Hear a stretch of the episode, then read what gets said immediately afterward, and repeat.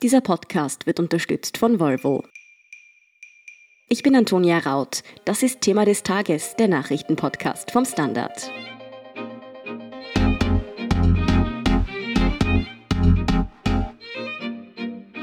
Ist er jetzt ein echter Wiener oder nicht? Dieser Frage muss sich aktuell Ex-Vizekanzler und Ex-FPÖ-Chef Heinz-Christian Strache stellen. Denn Strache will mit seinem Team HC ja bei der Wienwahl im November antreten. Das darf er aber nur, wenn er seinen Hauptwohnsitz auch wirklich in Wien hat. Warum es daran jetzt Zweifel gibt und wieso die Causa Wohnsitz schon jetzt eine Wahlanfechtung wahrscheinlich macht, erklärt Katharina Mittelstedt vom Standard. Katharina, wie ist diese Debatte über den Wohnsitz von Heinz-Christian Strache denn jetzt zustande gekommen? Die Vorwürfe gegen Heinz-Christian Strache sind eigentlich nicht neu. Schon bei vergangenen Wahlgängen hat es immer wieder Kritik gegeben, sein Hauptwohnsitz, also die gemeldete Adresse in Wien-Landstraße, dass er dort eigentlich gar nicht wirklich wohnt.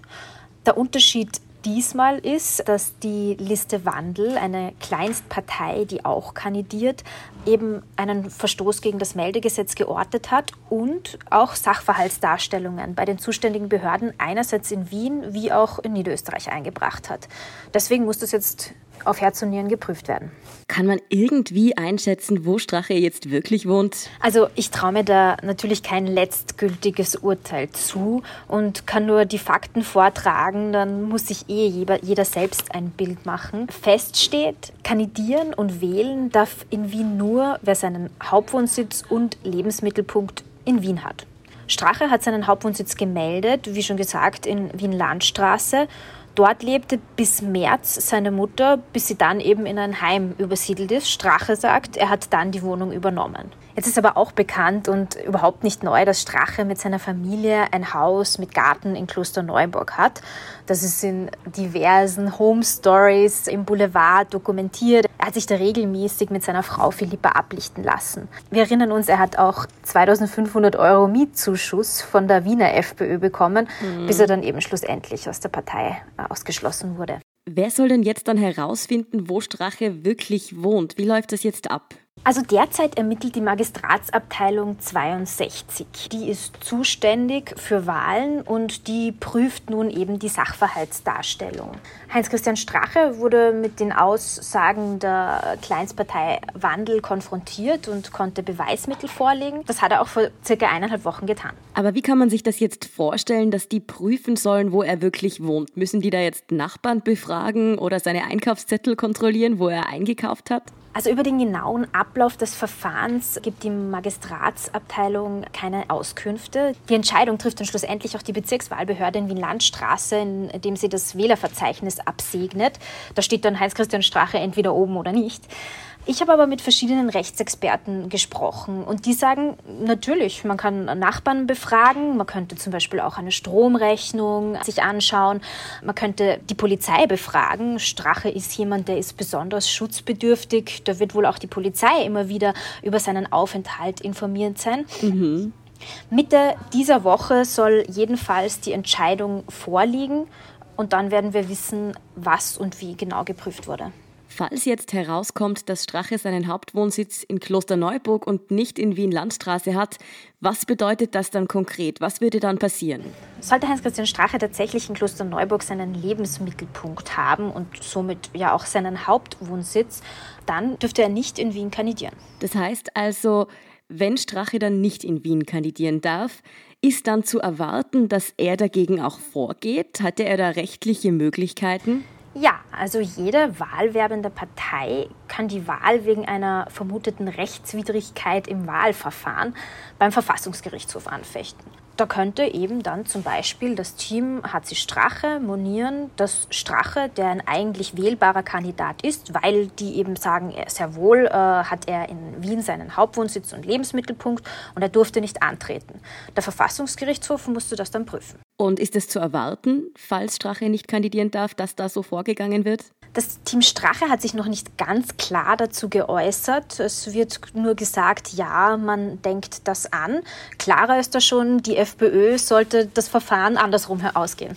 Das heißt, die FPÖ würde klagen, wenn Strache kandidieren darf. Genau. Die FPÖ hat das ganz klar schon so formuliert. Norbert Hofer hat damit ja auch schon Erfahrung, wenn wir uns an den Bundespräsidentschaftswahlkampf 2016 zurückerinnern. ja, das stimmt. Aber auch jede andere Partei hätte theoretisch die Möglichkeit, den Verfassungsgerichtshof in dieser Causa anzurufen.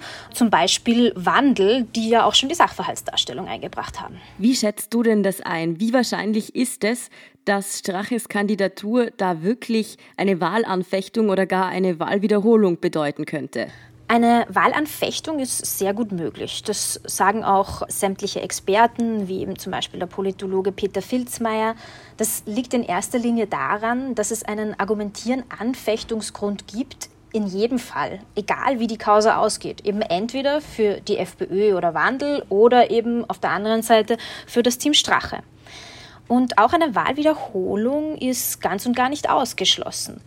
Sollte der Verfassungsgerichtshof die Anfechtung für gerechtfertigt halten, dann, so sagen mir Verfassungsjuristen, müsste die Wahl tatsächlich komplett neu ausgetragen werden.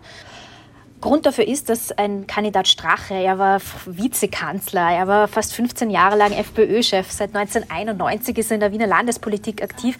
Der hat natürlich Auswirkungen auf das Ergebnis seiner Liste, wenn er antritt oder nicht, und somit auch auf das Gesamtergebnis der Wahl. Mhm.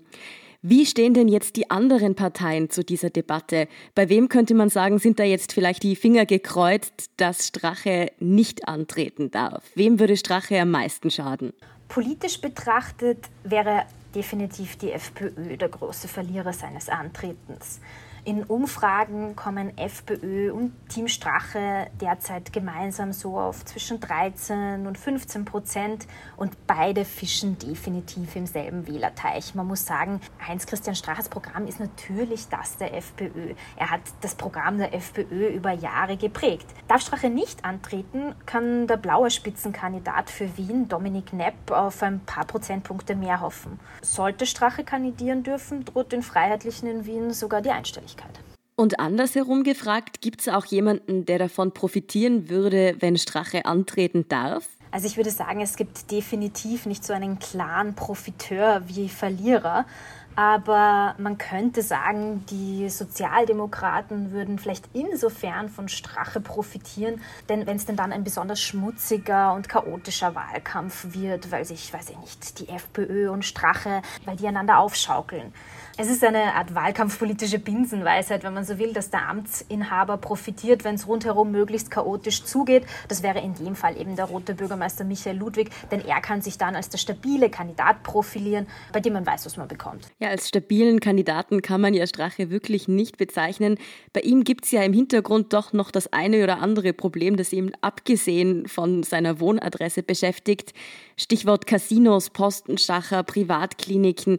Was ist denn da noch alles im Busch, das bei Strache gerade die Wellen hochgehen lässt? Ja, also es laufen da im Hintergrund einige Ermittlungen. Wir erinnern uns an die Casinos-Affäre. Da wird äh, Strache eben äh, Postenschacher, also parteipolitisch motivierter Postenschacher zum Schaden der Republik vorgeworfen. Peter Siedlow, der eben Vorstand der Casinos Austria AG wurde, aber angeblich nicht ausreichend qualifiziert war, dafür FPÖ nahe ist. Die Privatkliniken-Affäre, da soll Heinz-Christian Strache kurz vor den Koalitionsverhandlungen seinen guten guten Bekannten gefragt haben, welches Gesetz er denn braucht. Zur Information, der gute Bekannte hat eine Privatklinik und wollte in den Privatklinikfonds aufgenommen werden. Die Spesenaffäre ist sowieso ganz breit diskutiert. Strache soll jahrelang falsche Spesen abgerechnet haben. Da gibt es zwei Bodyguards und seine ehemalige Assistentin, die ihn und auch seine Ehefrau Philippa belasten und schlussendlich auch noch diesen seltsamen Mandatskauf, den es gegeben haben soll, der von der Wirtschafts- und Korruptionsstaatsanwaltschaft untersucht wird, die sogenannte Causa Schellenbacher. Da sollen ukrainische Oligarchen der FPÖ 10 Millionen Euro geboten haben, wenn der Unternehmer Thomas Schellenbacher in den Nationalrat einzieht. Und tatsächlich war es dann nach der Wahl so, dass mehrere vor ihm, also vor Schellenbacher platzierte FPÖ-Politiker auf ihr Mandat verzichtet haben, sodass er einziehen konnte. Man muss dazu sagen, für alle genannten Vorwürfe gilt natürlich die Unschuldsvermutung. Das klingt ja schon eher, als hätte Heinz-Christian Strache nicht gerade mit Langeweile in seiner vorläufigen Politpension zu kämpfen. Warum tut er sich diese Wahl denn dann jetzt eigentlich an? Weil sogar falls er einziehen sollte in den Gemeinderat, wird er ja nicht gerade Bürgermeister werden. Warum macht Strache das? Was sind da seine Intentionen? Ja, also du hast völlig recht. Bürgermeister wird er diesmal nicht bei der letzten Wien-Wahl. Wir erinnern uns, hat die SPÖ noch sehr erfolgreich die Angst davor gesät, dass tatsächlich Strache Wien und die Stadt übernehmen könnte. Davon kann diesmal wirklich nicht die Rede sein. Seine Liste steht in Umfragen um die 5 Prozent.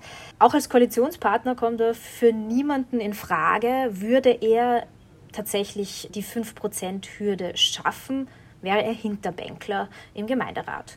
Seine Rolle wäre somit überschaubar, aber wir wissen, dass Strache weiß, wie man auf sich aufmerksam macht. Das heißt, seine Intention dahinter ist im Gespräch bleiben? Ja, natürlich. Heinz-Christian Strache ist ein Political Animal durch und durch. Der kann es einfach nicht lassen. Die Politik ist sein Leben.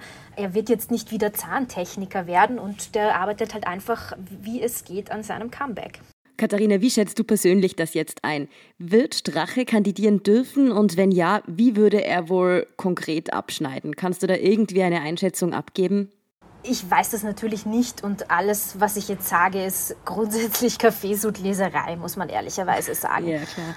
Die Liste Strache geht von einem positiven Entscheid der Behörde aus und auch wenn ich es tatsächlich einfach nicht weiß, würde ich tendenziell meinem Bauchgefühl folgend auch sagen, dass Strache vielleicht eher kandidieren darf als nicht. Aber wie gesagt, ich weiß es nicht. In Umfragen liegt seine Liste bei rund 5 Prozent. 5 Prozent braucht es, damit man in den Wiener Gemeinderat einzieht. Also das heißt, nach derzeitigem Stand wird es knapp. Es ist aber auch der Wahlkampf bestenfalls gerade angelaufen. Da werden wir noch einiges zu erwarten haben. Ja, es wird also auf jeden Fall ein spannender Wahlkampfherbst. Danke, Katharina Mittelstädt, für diesen Überblick. Gerne, Antonia. Wir sind gleich zurück.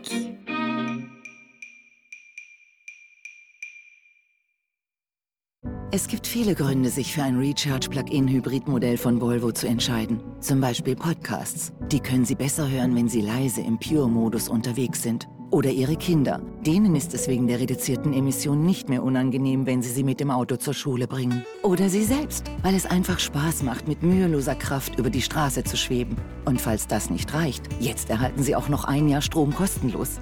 Überzeugt? Vereinbaren Sie jetzt einen Probefahrttermin auf volvocars.at.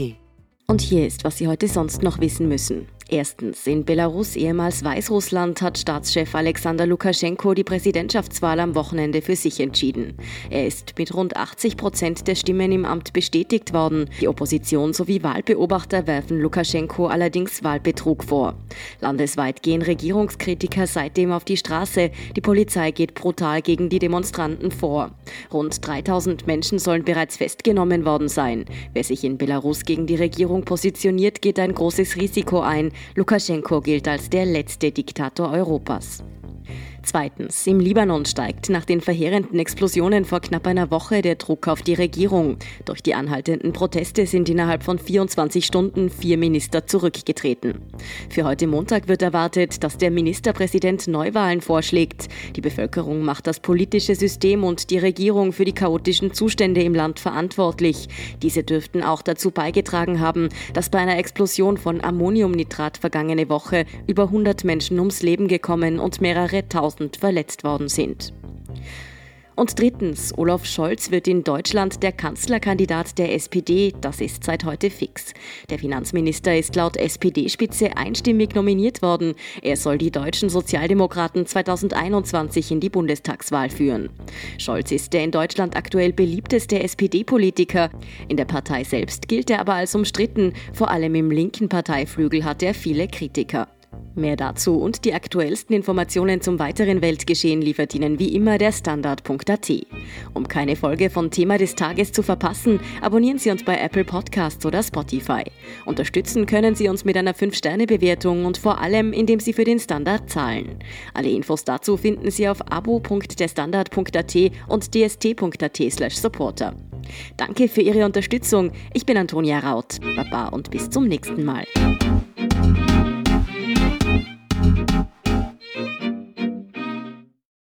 Es gibt viele Gründe, sich für ein Recharge-Plug-in-Hybrid-Modell von Volvo zu entscheiden. Zum Beispiel Podcasts. Die können Sie besser hören, wenn Sie leise im Pure-Modus unterwegs sind. Oder Ihre Kinder. Denen ist es wegen der reduzierten Emissionen nicht mehr unangenehm, wenn Sie sie mit dem Auto zur Schule bringen. Oder Sie selbst, weil es einfach Spaß macht, mit müheloser Kraft über die Straße zu schweben. Und falls das nicht reicht, jetzt erhalten Sie auch noch ein Jahr Strom kostenlos.